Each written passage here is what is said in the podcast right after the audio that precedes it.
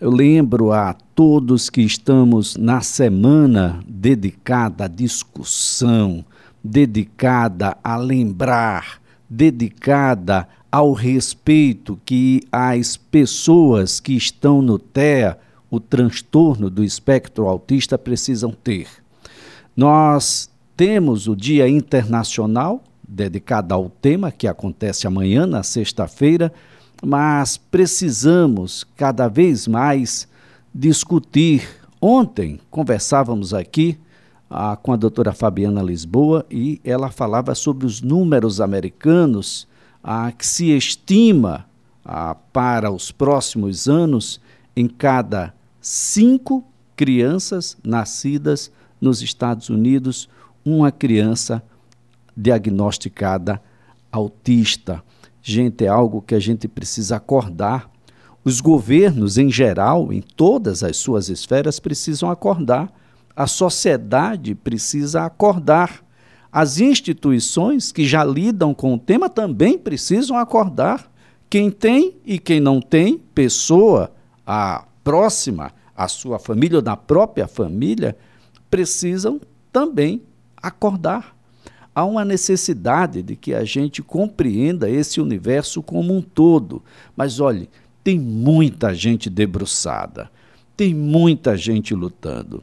Pais e mães de pessoas com deficiência, ah, eles de fato são diferenciados. E quando a gente fala de pais e mães de pessoa autista, estes mais diferenciados ainda.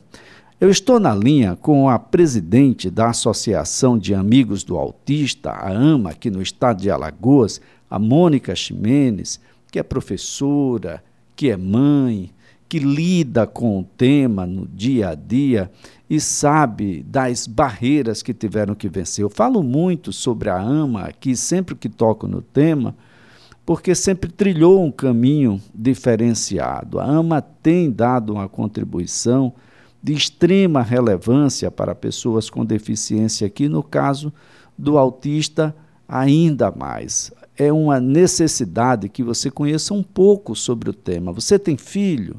Tem filha? Eles já tiveram filhos? Ah, não, não tiveram.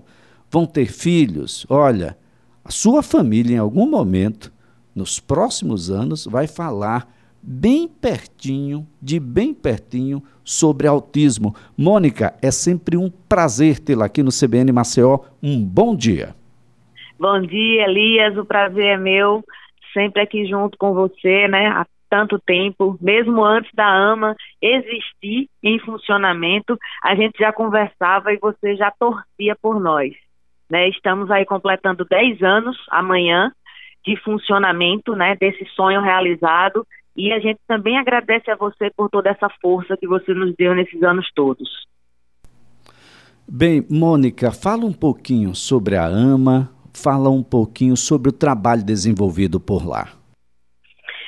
Bom, a AMA, ela foi fundada é, oficialmente né, no papel em 2008 e no dia 2 de abril de 2011, amanhã vai fazer 10 anos, nós é, inauguramos o serviço propriamente dito, né, formado por pais que estavam em busca de um espaço único onde os seus filhos pudessem ter atendimento de qualidade. E aí a gente, em 2 de abril de 2011, fundou um espaço ainda de forma bem modesta, bem simples, e com aquilo que a gente tinha, né, de, de possibilidades, cada um doando alguma cadeira, alguma mesa, alguma geladeira, algum fogão.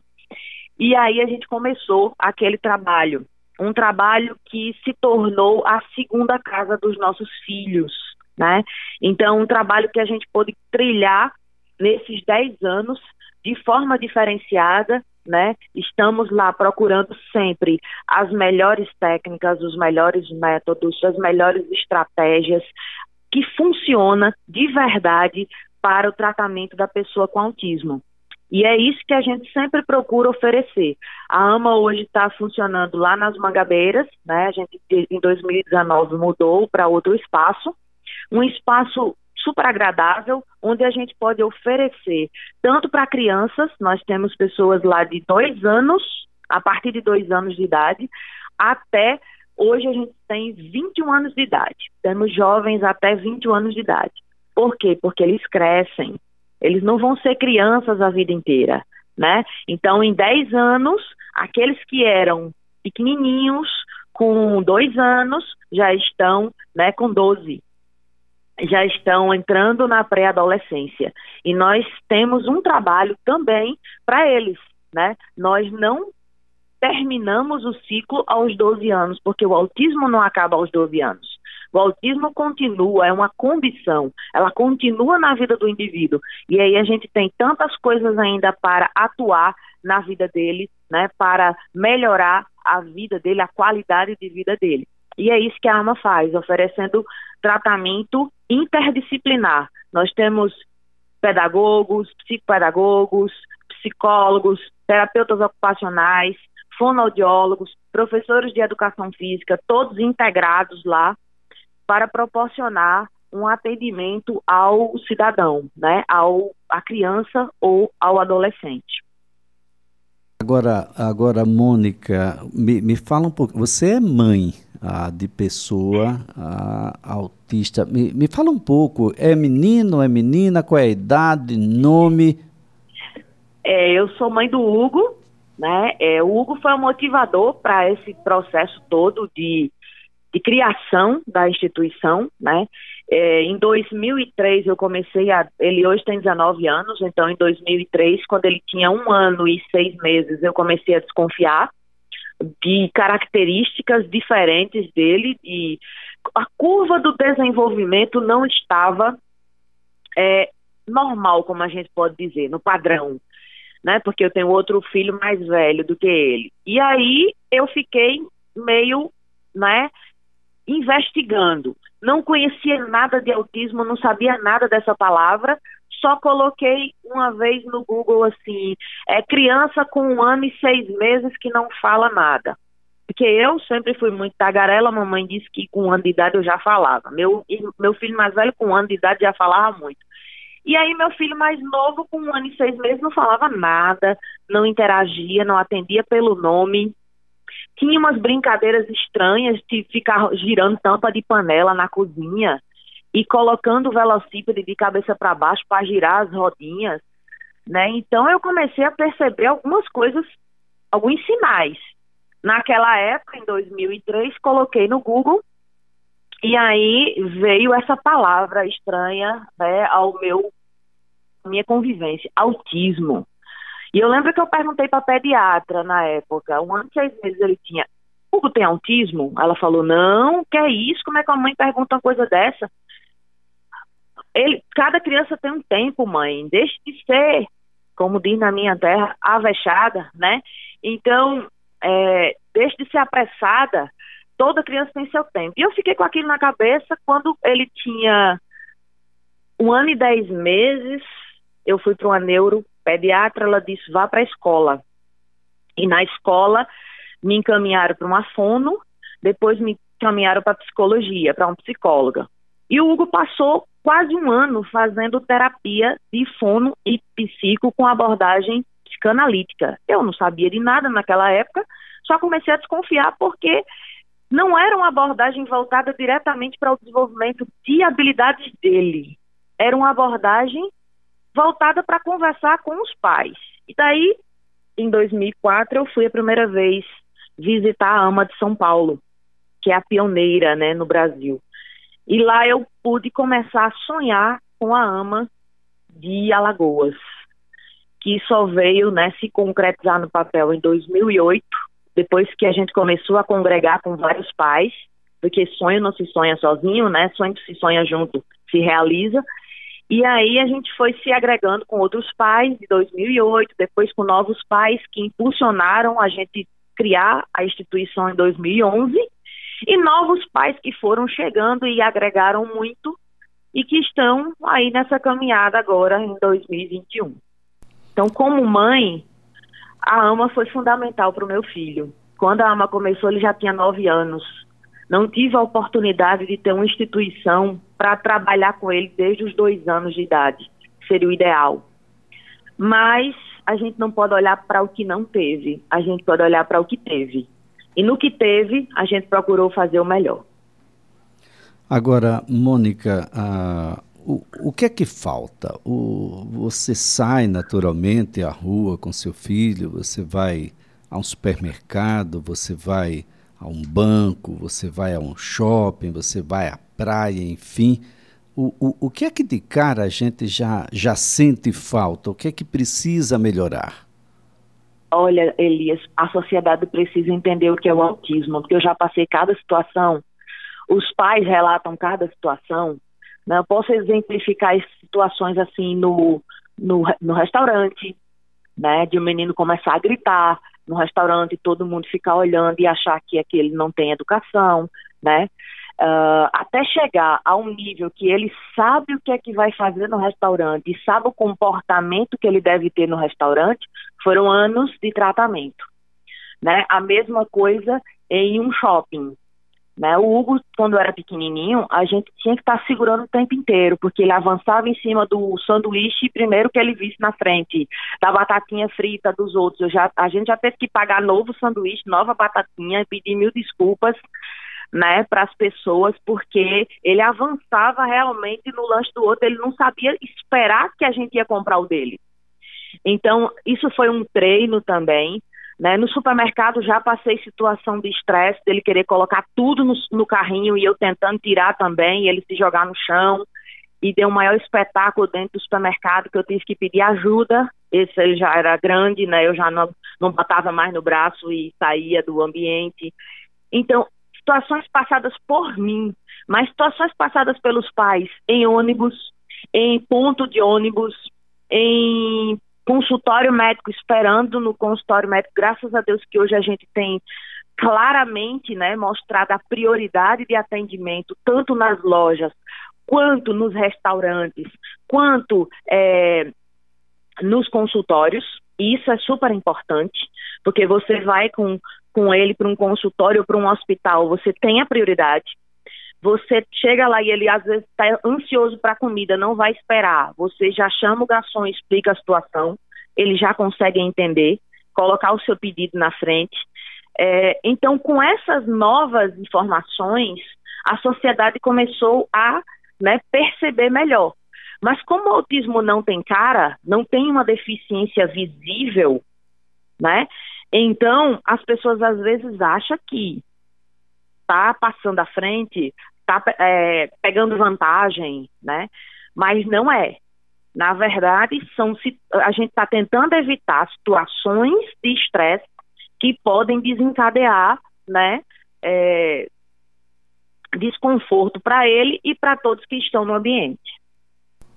É, que situação, né, gente? Para que a gente possa compreender como é a rotina de mães, pais, de pessoas com deficiência, no caso aqui a pessoa autista, que amanhã tem um Dia Mundial de Conscientização sobre o Autismo, e, e a gente tem ainda muita coisa para resolver, muita coisa que ainda é uma barreira difícil de transpor, seja na educação, e por conta da educação a barreira do trabalho termina sendo ampliada e por conta da barreira do trabalho as outras coisas também passam a ser ampliadas, preciso que a, que a sociedade compreenda ah, de que, segundo a estimativa dos profissionais que trabalham na área, nós devemos ter aqui no Brasil, e aí em, em todo o espectro, algo em torno de 70 milhões de pessoas nessa condição. É muita gente, Mônica. Não dá para descartar, não. Não tem como fazer higiene social aqui, não, gente. Não, e não dá para fazer de, de, conta, né, que não existe. Não dá para fazer de conta que não existe. É uma realidade que existe e que precisa, sabe, Elias e caro ouvinte, atuar logo cedo, o mais rápido possível, o mais intensamente possível. Né? Hoje já existe mais estrutura para se fazer isso. Antigamente, os, os, pais tinham que cavar essas estruturas, né? É, construir essas estruturas.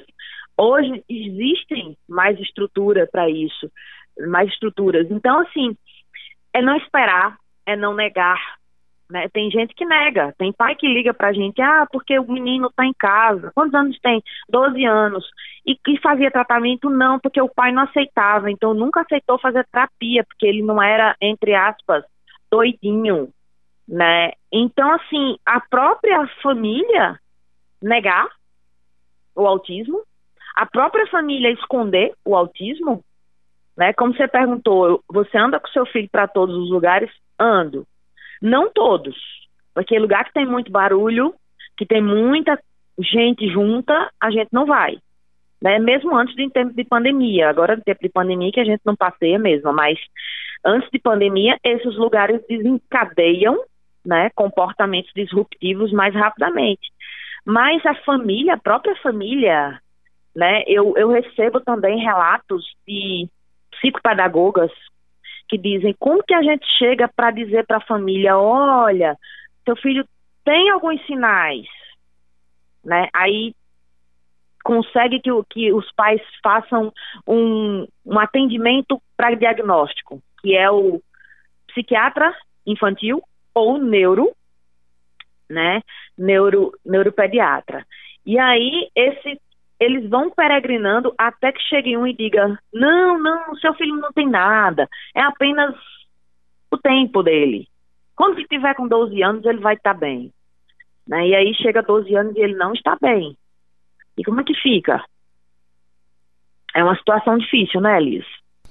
É, é muito difícil e uh, nós lá na, na comissão dos direitos, de defesa dos direitos da pessoa com deficiência na OAB, nós temos conversado muito ah, com os poderes constituídos de como isso vai ser presente na vida de todos, absolutamente todos. E mostrávamos números, números americanos, já que o Brasil não tem estatísticas sobre a, a sua condição, de que em, em 2004, para a gente não ir muito longe, o, os Estados Unidos diagnosticava uma pessoa autista em 166 diagnósticos. Uhum, isso. Em 2018 era um em 59.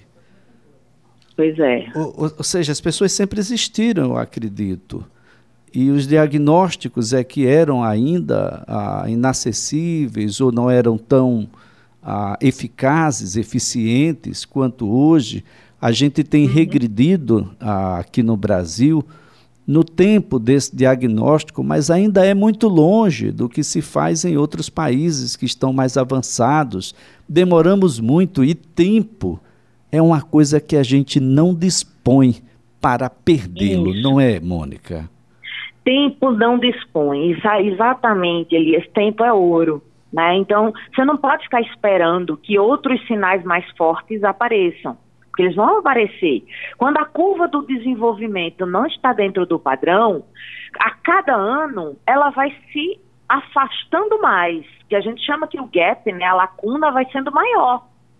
Tá? Então você vai tendo a curva de desenvolvimento do seu filho e a curva do desenvolvimento padrão. E aí vai se afastando cada vez mais.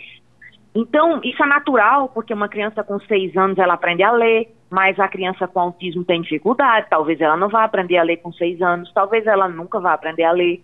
Isso também depende, porque o autismo é um espectro, né? Então, todo mundo quer que seu filho esteja dentro do leve. Não, ele tem autismo, mas é muito leve. Ele apenas não fala. Ele apenas, mas olha, não é daquele jeito não que, que falam aí, é agressivo ou, ou no, no outro mundo, né? Que ainda existe essa ideia. Não, é só leve. Aí o que é que precisa? Só precisa de fono? Não, pai, não, mãe, não só precisa de fono, não, porque o indivíduo, ele é completo. Ele precisa, inclusive, de acompanhamento médico, clínico médico. Que às vezes as pessoas esquecem, viu, Elias, disso também. Né? E esquece que não é só autismo, o cidadão não é um autismo, o cidadão é um ser humano, como outro qualquer, que tem né, é, situações que precisam ser tratadas. Então, muitas vezes os pais esquecem de níveis de colesterol, glicose, triglicerídeos e tantas outras coisas, né? E tratam apenas o autismo. E aí o indivíduo chega na adolescência com problemas de peso, com questões alimentares, né, com problemas alimentares gravíssimos, aí precisa de uma nutricionista, precisa de tantas questões para se trabalhar, que eles não se atentam. Às vezes acha que é só não fala. Mas não é só não fala. Ah, tem muita coisa, tem muita coisa. Olha, atenção aí aos gestores, ah, os gestores federais, estaduais e municipais. Profissionais do quadro efetivo ou não precisam, e já tem lei para isso, não sei por que o município de Maceió nega tanto, por exemplo, a diminuição da carga horária essas mães, esses pais precisam, necessitam ter tempo para que essas pessoas possam se desenvolver. Pessoa autista não é para ser um problema. A pessoa autista pode ter autonomia, mas é preciso que a gente deixe de fazer de conta, fazer de conta que elas não existem, fazer de conta que está fazendo alguma coisa, fazer Exatamente. de conta de que está estimulando de fato e não está. É preciso Sim. que todos parem de fazer de conta, porque é uma pessoa detentora de direitos constitucionalmente estabelecidos, é um ser humano que está entre nós e que precisa ter a melhor convivência possível. Eu encerro aqui ah, desejando mais 10, 20, 30, 40, 100 anos aí a Associação de Amigos do Autista, AMA, Mônica, e Obrigada, desde já aqui um, um abraço e um, e um, beijo muito carinhoso em todos que compõem a instituição, ah, em cada pai, em cada mãe, em cada profissional, em cada diretor, enfim, cada pessoa autista, a dizer de que da necessidade de mais instituições assim, porque para cada um que tem lá dentro a gente tem mais 100 do lado de fora, isso é muito, muito ruim. Mônica, muito obrigado, parabéns, uma feliz Páscoa aí para todos. Só deixando o nosso Insta, Autismo Alagoas, para quem quiser curtir, lá tem informações sobre autismo tá e certo, também então. tem os nossos contatos. Obrigado.